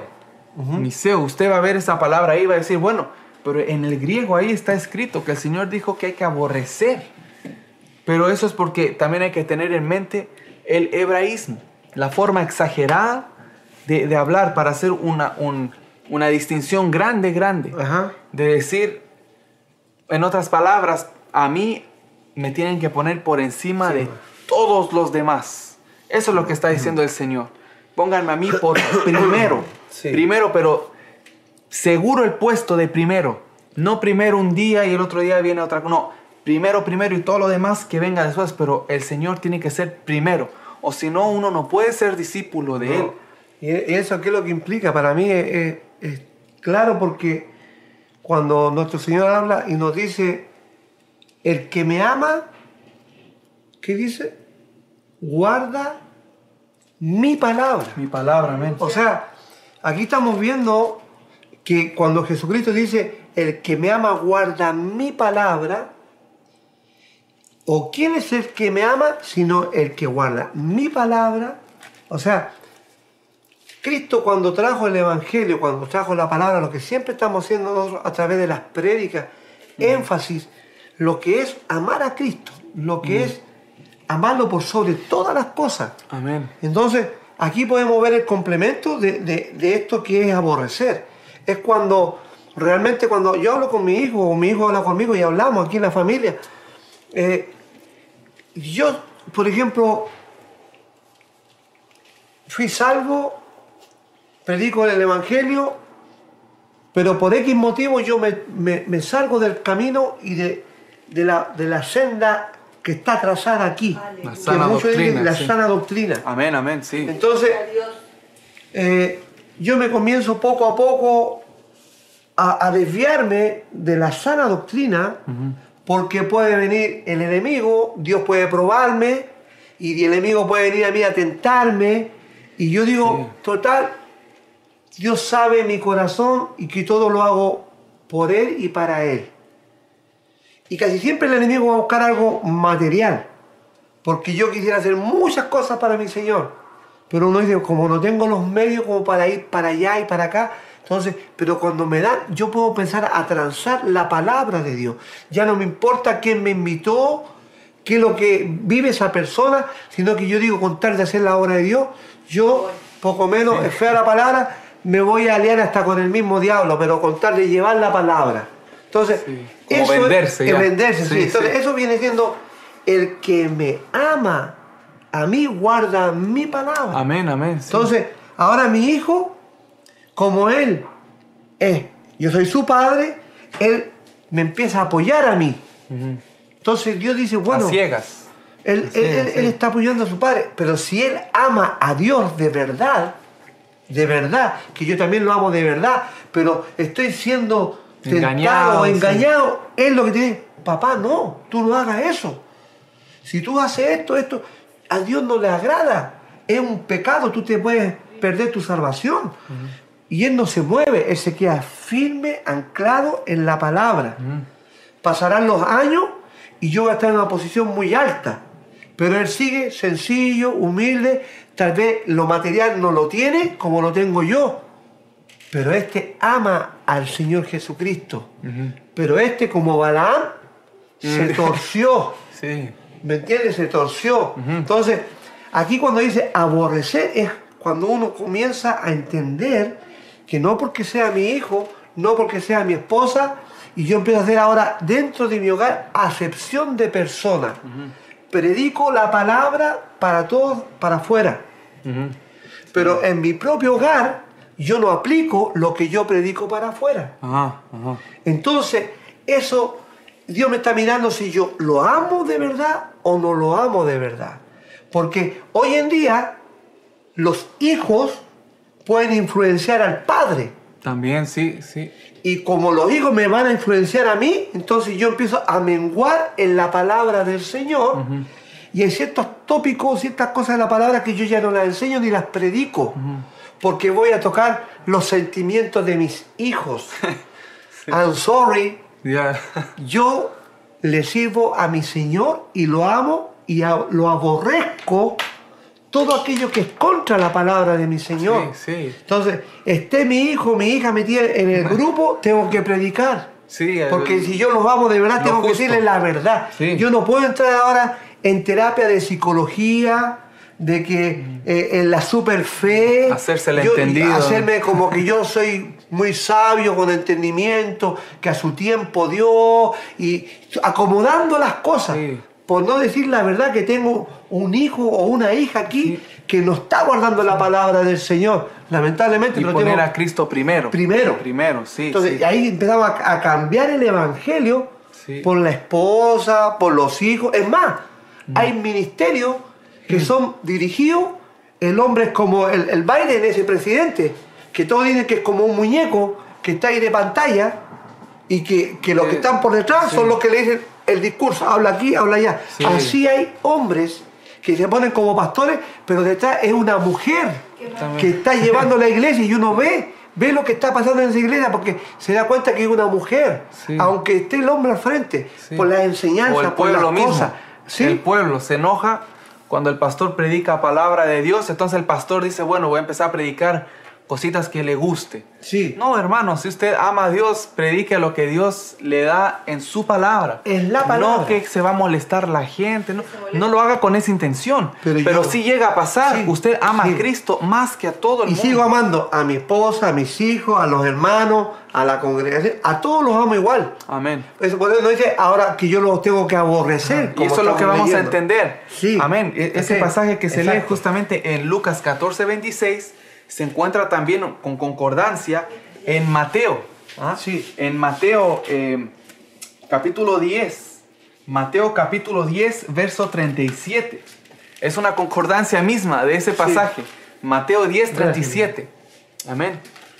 Mateo 10, Mateo 10, 37. vamos a leerlo Y, entonces. sí, y dice ese verso, pero de otra manera, que puede ser más claro para nosotros. Y por eso le digo que la concordancia es importante para entender. Amén. Dice, Amén, amén. El que ama a padre o a madre más que a mí, no es digno de mí. Amén. El que ama a hijo o a hija más que a mí, no es digno de mí. Amén. El que no toma su cruz y sigue en pos de mí, no es digno de mí. Amén. Ahí termina el- Amén. el- sí, esa parte. esa sí. parte, sí. Entonces, vemos ahí que el Señor aclara ahí. Y eh, como subtítulo además le ponen Jesús, causa de división. Sí, ¿Ah? sí. Porque si usted sigue al Señor, como dice mi papá, y, y viene su amigo, su hermana de la iglesia, la corista, la que tocaba o el que tocaba el instrumento, el líder de joven, el líder o la líder de damas, eh, como le quieran poner, el obispo, el pastor, sí. pero empiezan a, con sus propias cosas chuecas y usted ama a Dios, ama a Jesucristo, le van a decir palabra, que usted anda haciendo división y usted diga gloria a Dios. Jesús es causa de división. Sí. Porque vemos quienes aman a Cristo y quienes aman lo terrenal, quienes aman los títulos, el reconocimiento. Porque todos los que amamos a Cristo avanzamos Sí, juntos. sí. No tenemos problema, como hablaba el otro día, de ser codo, mano, muñeca, ¿ah? Antebrazo, hombro, no importa. Estoy trabajando para el Señor. El Señor me da el querer como el hacer, llama y capacita. Yo sigo para adelante. Pero cuando yo no estoy satisfecho con lo que Dios quiere, cuando yo quiero hacer mi propio capricho, mi propia idea, mi propia visión ¿ah? engañosa, ahí cuando vienen y me hablan con la Biblia, yo no quiero saber nada. Sí. Por eso hay que saber entender y el. Señor dice, en, en Lucas lo dice de, esa, dice de esa manera, el que si alguno viene a mí y no aborrece, o sea, y no deja de lado a los demás, Oh, no puede ser mi discípulo. Y aquí lo dice de otra manera, el que no me ama más a mí. ¿Qué has- o sea, tiene que amar a los demás, Sí. pero amar más al Señor Jesucristo. Sí, por eso que, vuelvo y repito, la palabra es clave aquí cuando dice, ¿quién es el, Jesucristo pregunta, ¿quién es el que me ama? Sino que el que guarda mi palabra. Mi palabra, amén. Entonces, ahora, si lo ponemos por este otro lado, ya que me lo pusieron así, yo también lo pongo de otra manera ahora. Resulta que tengo una familia, pero yo amo la palabra, la palabra de mi esposa, amo la palabra de mis hijos, más que la palabra de mi Señor. Y eso es el que ama a, a padre o a madre o a hijo o a esposa, más que a mí, dice el Señor, no es digno de mí. ¿Por qué? Porque yo al final soy como una pelota ping-pong. Mi hija me dice una cosa, ah, sí. Mi hijo me dice otra cosa, para allá. Mi esposa para acá, tratando de, de agradarle a todos. a todo el mundo, ¿no? ¿Me entiendes? Sí, sí. Entonces, para todos lados me trato de, de- de- de- de estirarme como chicle para, para yo no ser el malo de la película. Ajá. Para yo no ser, ¿me entiendes? Pero si yo realmente amo a mi familia, guardo una línea y Dios, por ver esa fidelidad, Él tiene misericordia Amén, amén. de mi familia. Sí. ¿Por qué? Porque uno, uno predica, pero también clama, también llora, Sí. también gime, también por- pide. sí. ¿Me entiendes? Y tampoco, no quiero que me malentiendan de que por eso somos ogros, somos amargados. No, para no, nada, no, no. También mi hija, mi hijo, mi esposa, yo todos cometemos errores, fallamos. Eh, sabemos que el amor de Dios está siempre para ayudarnos. Amén. No quiere decir que porque estamos hablando de esto hay que aborrecer y hay que andar con la palabra así como, como militar, así que... Cortando a los no, demás. No, no, es con la gracia, con la misericordia de Dios. Amén. Pero hay que hablar la verdad. Lamentablemente hay que decir la verdad. Sí. Por muy dura, por muy suave como sea, pero hay que decir por amor. Entonces, ese amor es primero a la palabra, que es Cristo. Sí. Por eso que Jesús dice, el que me ama más Ajá. a mí, Ajá. ese es digno de mí. Sí. Y el que ama a Cristo es el que predica y enseña y practica esta palabra, la Biblia. Amén, sí, Entonces así ahora, no por eso yo digo que soy perfecto. No, cometemos errores, digo y repito. Sí, sí. Estamos para ser enseñados por otros, estamos Cada para día, sí. aprender de otros. Amén, sí. Eh, eh, de la buena manera, como la misma palabra me enseña, hay gente que tiene muchas maneras de decirle las cosas a uno y uno dice, wow, tiene razón lo que me dijo este hermano. Amén, amén. Tiene Sí. razón lo que me dijo este pastor. Mucha razón. Es verdad, sí. Y uno aprende. También, ¿Me oh, entiendes? claro. Porque si yo, si yo quiero misericordia, dice, y amo misericordia, voy a alcanzar misericordia. Sí. Eso no quiere decir que porque amamos a Cristo y vamos a enseñar la palabra tal como Él dice, es que nosotros vamos a ser un- amargados en esta No. tierra. No, somos felices, nos Sí, gozamos. y, o creerse el absoluto. Sí, no, tampoco. Que nadie puede No. decir ni opinar en contra. No, porque No. uno se equivoca. Pero lo, lo- lo- lo principal es no diluir el Evangelio. Amén. Porque así se comienza a, a- a desplazar a Cristo. Amén, sí. Porque una cosa no olvidemos que Cristo Jesús, mi Señor, nos, nos enseña a través de los, los mismos eh, fariseos. Él nos enseña a nosotros Ajá, y dice, ajá. hagan todo lo que ellos dicen, sí. Así es. o sea, fariseo hipócrita. Y les dice. Hagan todo lo que ellos dicen, pero, o sea, hagan lo que ellos dicen, pero ustedes no hagan como ellos hacen. Así es, sí. O sea, ellos me enseñan la Biblia, me enseñan la palabra, y yo la practico y la aplico con mi familia. Pero ellos, si no la quieren aplicar a su familia, En su vida, ¿no? yo no hago como ellos, yo la aplico a mi familia porque me están enseñando. Sí. Ahí, y yo la aplico a mi familia. Sí, sí. Porque es palabra de Dios. Amén, sí. Pero si ellos me están enseñando y no quieren aplicarla a su familia, es problema de ellos. Sí. Por eso que Cristo lo dejó por todos lados. Miren, no tenemos excusa el día de mañana. no, no, no, René, tú aprendiste ¿Y, ¿Y por qué no lo aplicaste? No, es que ellos, no, es que te dije que no lo hagas como ellos, tú no hagas como ellos. Haz el tú bien, haz sí. lo que ellos te dicen. Amén, amén. está- si tú ves que lo que te dicen ellos, aunque sean fariseos, hipócritas, y lo que te enseñan está en la Biblia, Aleluya. dile amén, porque Amén. es palabra mía. Sí, ¿Me amén. Y se ha hecho, Y- y se ha hecho mucho tiempo. Entonces, mucha es. gente, mucha gente se ha encontrado en esa situación Sí. y lo han hecho, sabiendo que el pastor a veces puede ser adúltero, mujeriego, borracho, pero cuando predica, predica palabra de Dios. Yo no desecho la palabra de No, Dios. no. Y yo al contrario, con esa misma palabra le digo, Señor, obra en la vida del que está hablando ahí Sí. para que salga de ese error. Y no solo esa persona, sino todos los que puedan estar así. Exacto. Porque el Señor reconocía que los fariseos enseñaban la palabra del Señor. Él lo Sí, reconoció. sí. Les dijo, muy bien, como enseñan. Pero el problema es que estaban sucios por dentro. Ah, sí. Sucios por Sí. dentro. Pero No- bueno, no eso- hagan como yo. Sí, Sí. amén. Pero Entonces- es para entender lo que es amar a Cristo. Amén, o sea, sí. en primer lugar. Sobre todo. La palabra. Amén. Y Sí. por eso se usa la palabra aborrecer, Sí. pero que decir amar más a una cosa que a otra, pero como hebraísmo se usa como un, un, un extremo para Sí. poder entender. Es como cuando yo digo, papá, tanto tiempo que, un ejemplo, tanto tiempo que no hemos comido tal plato de comida, hacen como 10 años. Pero puede ser que fue hace dos años nada más. Sí. Pero yo digo hace 10 años Sí. De forma exagerada. Sí. Eso es como un modismo. Sí. Entonces yo te digo, papá, hace como 10 años que no como un Sí. buen plato. Pero tú me dices, hijo, fue hace dos años. Yo te digo, sí, papá, estaba exagerando. Quise decir que hace tiempo nada más. O sea, son modismos y formas de hablar, ¿ah? Sí. Sí, son modismos y formas de hablar. Amén. Así que... Me río porque así me pasa con mi hija. Ajá. Hay cosas que me dicen, papá, hace tiempo que... Y hace como años que no me compráis esto. Oye, si hace como tres semanas que estoy... Ah, porque quiere comer de nuevo lo mismo. Y lo siente lejos, Y me dice, ya hace, ya hace como un año que no me... Es un- como un modismo. Sí, Uno lo pero ella me exagera. exagera ella, porque como que hace años, que desde el año pasado que no me he comprado. Oye, si hace un mes, dos meses nomás Sí, ya. sí. Una semana. Una semana. Pero uno lo siente Ella quiere de nuevo. Sí, sí. Entonces es una forma de hablar, amén. Eh, vamos a ver los saludos aquí que los amén, hermanos amén. dicen. Amén. Eh, la hermana Clementina dice, muchas gracias por su cariño y saludos. Amén, mi hermana Clementina. Amén. Es un gozo, como digo, poder compartir con usted Amén. y qué bueno que siempre podemos tener Amén. contacto por medio de las redes sociales, ¿ah?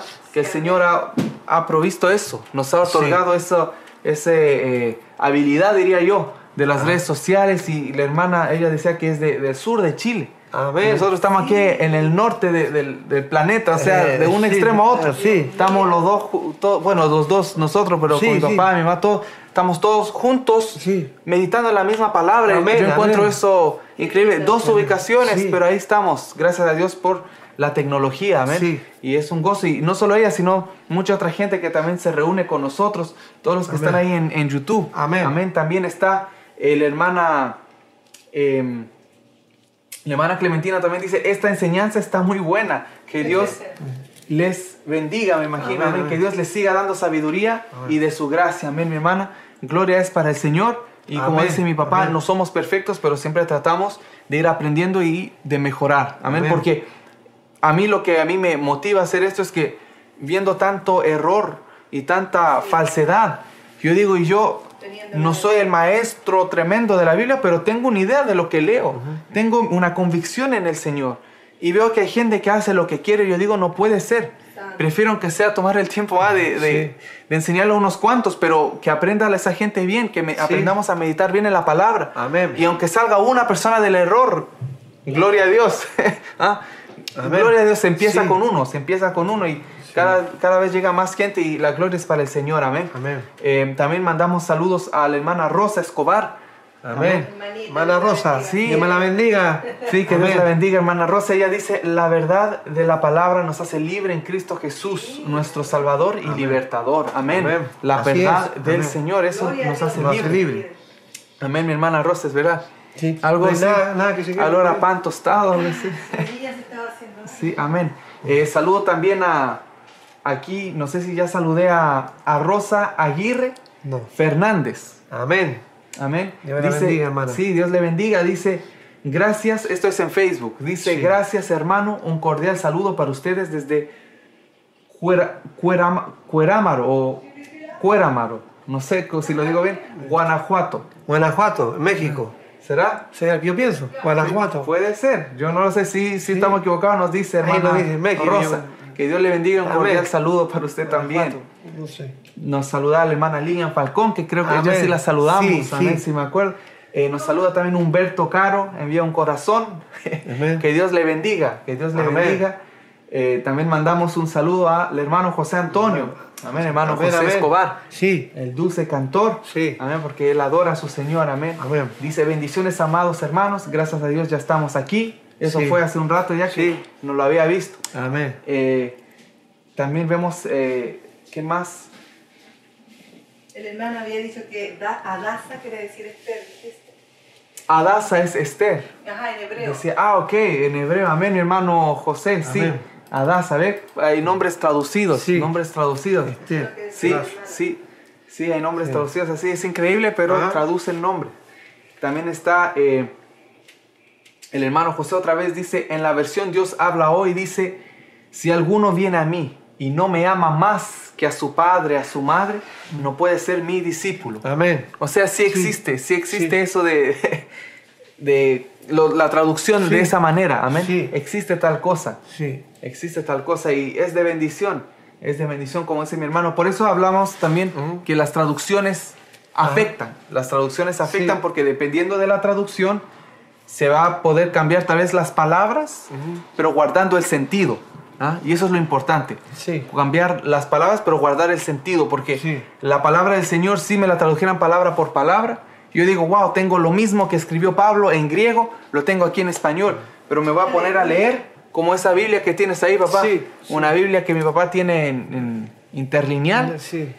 Sí, Y es de bendición esa Biblia, ha sido de Sí, bendición. sí. Pero si usted lo lee tal cual, suena como que no, como que no fuera en español. Sí. Decir, dice como, eh, yo venir dar luz Es en como a la oscuridad. digo como yo. atarzanado. A Tarzán, como Tarzán. Ajá, entonces, Yo- ajá, yo venir dar vida para siempre. Sí, pero. Entonces uno dice, oh, pero claro, y después lo, lo- como que lo limpian, Ajá. lo pulen para que esté en español dicen, porque yo he venido a dar vida eterna. Sí. Ah, pero es el mismo sentido. Sí. Por eso eh, los traductores tienen ese trabajo y es de encomendarse al Señor cuando se hace. ¿Ah? Sí. No solo de decir yo conozco el idioma, boom, no.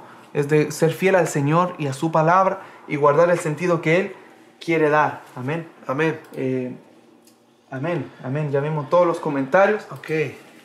Y bueno, eso, eso en realidad era el, el tema que, habíamos, que vimos Sí, hoy. hoy, está bien. De reconocer lo, lo que el Señor quiere decir. Y ya llevamos una hora y media. Sí. Una hora y media. Yo creo que... Estamos bien. Sí, Para... sí, está bien, gracias al Señor. Pero para concluir sería eso, Sí. ve que, que es muy importante saber por qué se dice eso. Es como, imagínate, un último ejemplo para que podamos entender es como que yo naciera aquí en Canadá Sí. y aprendo a hablar español así neutro, Sí. sin eh, de ningún país, o sea, español internacional, y voy a Chile. Sí. ¿ah? Mi español allá no me va a servir al 100, porque van a haber muchas cosas que no voy a entender. Exacto. Porque tal vez por el acento, la velocidad que pueden hablar en Chile, Sí, sí. vocabulario que Sí. tienen solo en Sí. Chile. Sí. Entonces yo voy a decir, bueno, estudié seis años español en Canadá y vengo aquí a Chile y entiendo la mitad de lo que dicen. Sí. ¿Por qué? ¿Ah? No Sí. es que no hablen español, Sí. sino que ellos usan otras palabras que Modismos. modismos y dichos. dichos que afuera Sí. no se dicen. Entonces yo tengo que empezar a aprenderme esos modismos, Sí. pero como yo ya conozco y yo digo, ah, bueno, entonces puedo hacer una comparación, esto es esto, ah, y uno aprende. Pero de ahí me voy a, a- a Venezuela, Sí. me voy a Colombia y otra vez a empezar a Sí. aprender otros modismos, porque Sí. cada país, cada cultura tiene su forma de hablar. Exacto. Entonces el pueblo de Israel tenía su forma de hablar y cuando el Espíritu Santo inspiraba, hablaba para que la gente pudiera entender en ese entonces Sí, sí. lo que tenía que saber. Y ahora me toca a mí con diligencia procurar entender las cosas que pasan, Ajá. como lo hizo Lucas. Ajá. ¿Ah? Sabemos que Lucas, el evangelista que le llaman, Sí. porque no era apóstol, ¿ah? No, era, no era apóstol, No. porque hay gente que dice el apóstol Lucas. Pero sí, el médico amado, Lucas, sí, pero no era apóstol. Amén. Y Lucas, el evangelista, como le dicen, él en capítulo 1, verso 1 y en adelante empieza a decir, procuro ver las cosas que han pasado que son ciertísimas. Y con toda diligencia procuré saber si eran así. Sí. O Teófilo le habla. Sí. Y empieza a, a desarrollar Sí. algo claro. Entonces, ¿por qué ¿Por qué se hace eso? Es porque no se trata solo de decir, ah, pasó esto aquí, no, sino con exactitud, Sí. con claridad. Como lo hacían los de Berea también. Como lo hacían los de Berea, que siempre Sí. lo usamos de ejemplo, Sí. que es algo central para nosotros Sí. que estudiamos. Ah. Son hermanos ejemplares para Sí. nosotros. Escudriñar siempre en la Biblia que las cosas así son. Amén. El hermano Freddy dice, eh, Freddy Domínguez. Amén. Que Dios me Amén. lo bendiga, mi Hermano Freddy, Freddy. Dios bendiga. Amén. Vamos a leer el mensaje que dice aquí. Dice el hermano, eh, toda traducción no se puede hacer palabra por palabra. Exactamente, Ajá. exactamente. No se puede hacer palabra por palabra, pero reconociendo la forma actual de manera que sea entendible, reconociendo la forma actual. Es decir, el, como, no se puede hacer palabra por palabra, como Ajá. dice el hermano Freddy, Sí. que él, él es maestro también de la palabra del. Señor. Y él ese aporte que dice es como decimos nosotros, Sí. justamente eso, Lo mi hermano. sí. Es, no se Claro. puede hacer palabra por palabra, si no sería, no se podría leer. Sí. Porque en griego el, el determinante puede ir antes, después, Mm, el sí. adjetivo, el verbo, Sí. empieza a cambiar todo. Entonces tiene que traducirse el sentido que hay en eso. ¿ah? O sea, la- la- el texto El conjunto, El sí, conjunto. exactamente. es- No perder el sentido de lo que quiso decir, como estábamos hablando. Ajá, ajá, porque Sí, está ese... Hay que guardar la esencia. Sí, porque está ese juego que hacen los niños que le llaman eh, el teléfono, no sé cómo le llaman, eh, broken telephone o el teléfono brisé, no sé cómo le dicen en francés también, que ah, yo creo una frase, te la digo a ti en el oído y tú se la Ah, dices al otro y cuando Ah, vuelve sí, y cuando vuelve a mí el mensaje que él Sí. se lo dice así, ya me vuelve y yo digo, eso Se no fue. Ajá, Sí. se distorsionó. Yo digo, eso no fue lo que yo dije. Sí. Ah, hay que tener mucho cuidado con la palabra del Sí, Señor. sí. Por eso cuando uno no tiene que ser ese como teléfono roto, ¿ah? Sí. que uno da el mensaje mal dicho y él lo entendió un poco eh, y, y, uh, y cuando me llega a mí, Sale algo, nada que ver. Una palabra que yo nunca dije me llega a mí, supuestamente lo que yo dije al principio. Claro. Y es un juego, se hace Sí. para jugar, pero es Sí. una realidad también. Y por eso cuando el hermano dice que no se puede hacer palabra por palabra, es justamente eso. Porque si hacen eso, ya después yo me pongo a leer y puedo empezar a entender otras cosas. Entonces se traduce guardando el sentido. El sentido. Por Amén. eso cuando se tradujo esa Biblia, esa Biblia, la Septuaginta. ¿ah? lo hicieron varios traductores isolado el uno del otro Sí. para ver que cuando tú- yo haga mi traducción del hebreo al griego y tú hagas tu traducción del hebreo al griego de la Torá, porque solo había el Antiguo Testamento, y después cuando nos juntamos, si le hicimos bien, tendría que ser bien parecido. Sí. Aunque usemos palabras diferentes, Sí. guardar el mismo sentido. Sí. Porque si yo empiezo así, no, aquí dice que hay que aborrecer a padre y a madre, Mm. que hay que odiarlos. Wow. Y el otro dice, no, no, yo por lo que entendí, aunque era el Antiguo Testamento, Sí, pero sí, doy un ejemplo del Nuevo, no, yo lo que entendí es que hay que amar más al Señor que ¿ah? a los a los a madre, hijo. Sí. Ah, bueno, entonces ahí hay que arreglar. Sí. Y ahí vienen otros también con su traducción y ahí vemos el contexto y explicación. O sea, es algo serio. Sí. Algo serio. Por eso esa gente que hasta el día de hoy tra- se traduce Biblia. Muchas. Las Biblias Sí. no se han terminado de traducir. Hay cantidad de Y, hay dialectos y lenguajes ni siquiera suficientemente a veces desarrollados para decir lo que la Biblia quiere decir, pero se trata de decirlo en ese idioma, para llevar Sí. el Evangelio, amén. Entonces el Evangelio no tiene limitación de idioma, amén. Y el hermano también había dicho, bendiciones amados hermanos, muy necesario el tema que se está desarrollando el hermano Freddy, amén, mi hermano Sí. Freddy. Amén. Sí, nos recordamos todo lo que aprendimos en la Amén. clase de, Así bueno, es. todas las clases, pero de hermenéutica sobre todo. Sí. que es muy necesario en, en esos tiempos que sabemos que la apostasía va aumentando, Ajá. de poder permanecer firmes en el Señor Amén, y aleluya. predicar ah, y enseñar a los demás como a nosotros nos fue enseñado, o a mí, a mí Amén. especialmente, yo me acuerdo, todo eso fue de bendición para mí, de enseñar a los demás que se agarren de Cristo y de su palabra. Así es. Para que aunque yo otro día vaya y le diga, "Fa- ¿sabe qué? Cambie esto. Ellos me van a decir a mí, lo que, ajá, si yo un día digo, no, hermanos, mire, cambien todo, eh", me va a decir, pero hermano Emanuel, todo tiene con la Biblia. Y usted ahora viene que Dios le habló en la noche y no tiene nada que ver con la Biblia. Sí. Lo siento, hermano Emanuel, usted mismo nos enseñó el Evangelio, Claro. pero ah, no lo podemos hacer caso ahora. Aunque sea un ángel que venga al cielo. Aunque, venga una- no, aunque sea un ángel que venga. Aunque yo vaya a golpear una puerta con un ángel al lado mío y el hermano dice, no, a mí Ya no, el ya. Señor me habló y está en la palabra y lo que tú me vienes a decir no tiene ninguna base, hasta contradice la palabra. Lo siento, Emanuel. Y ángel, no sé, vuelve al cielo, no sé, pero no puedo recibir. no de dónde salió, pero Te reprendo la tema, sí, es un falso, sí, es un falso, pero no se puede, amén. Entonces hay que ser fiel y quedar anclado en el Señor, amén. Yo creo que eh, con eso podemos ya concluir Sí, porque amén. ya hemos hablado bastante de lo que es eh, el entender ah, y Sí. la, la importancia de reconocer Sí. el origen de la palabra del Señor. Que no quise ir más detalle, ah, porque con mi papá siempre hablamos de eso, que ah, han habido muchos autores de la Biblia en muchos lugares diferentes, escribieron partes de la Biblia, algunos eran ah, reyes, otros eran pobres, otros eran, Pedro era pescador, sí. y de todo el rey David era un, un rey Sí. con dinero y escribió los salmos, pero eran todos inspirados por el Espíritu Santo. Amén. Entonces, con eso en mente, recordemos que hay que, que esto es solo una base, ah, es solo Mm, una base, sí. no es el todo, es solo una base, pero para que usted tenga una idea de que existen estas cosas, que hay que interpretar correctamente y ver, a veces es bueno ver diferentes traducciones. Sí, no buscar el sentido que yo quiero, no decir qué, qué traducción se parece más a lo, que, yo, quiero, decir. sí. No, porque ese es un error también. Yo he visto gente que Sí, hace eso. sí. Yo veo que un día predica con esta traducción, el otro día con esta y el otro día... Claro, porque para el, según el caso, según la ocasión, el verso se le acerca más aquí a lo que quiere, pero sí, hay que usar traducciones, pero busquemos siempre que sea eh, la traducción más fidedigna a las copias es, originales, ¿ah? a los manuscritos o las copias de los manuscritos que tenemos. No porque mi corazón dice, no, yo quisiera que este verso sea más romántico. Ah, mira, esta traducción está un poquito más Sí. fluorescente, la vamos, Sí. porque al final ahí igual estamos usando el trabajo de una persona y nosotros le agregamos un poquito y ya llegamos a otra parte, a otra parte. Entonces, eh, seamos fieles al Señor. Es bueno recordar que está la Biblia interlineal. Ah, hay herramientas, en línea sale la Biblia interlineal. Sí. Si usted la busca, la encuentra ahí y es gratuita, Biblia interlineal.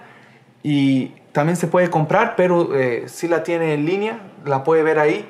Y aunque le salga la palabra como atarzanado, como Sí. decía con mi papá, usted puede ver qué palabras empleó. Está también lo que son las palabras eh, que se llama strong, ¿ah? Sí. el diccionario Oh, strong. es el lo- lo mejor. Y ahí está el diccionario ajá, con el, con el Sí. griego, el hebreo, la definición, concordancia en la Biblia. Y todo eso un día lo vamos a, a compartir también, tal vez Sí. mostrarle a los hermanos, Sí. hermanas, cómo funciona eso, para que pueda eh, hacer, hacer una buena conclusión cuando alguien le haga una pregunta de un pasaje.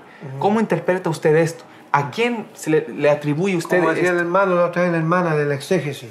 Sí, la hermana Adasa, Adasa, que ella hablaba justamente de lo que es hacer un exégesis. Sí. Para hacer eso hay que estudiar bien y entender bien y buen- demostrar buen- claramente, sí. claramente Lo que está diciendo. lo que está diciendo la palabra, que no tiene que quedar duda, ni como dice en inglés, eh, ningún, no, uh, no stone left unturned, o sea, ni una piedra sin dar vuelta.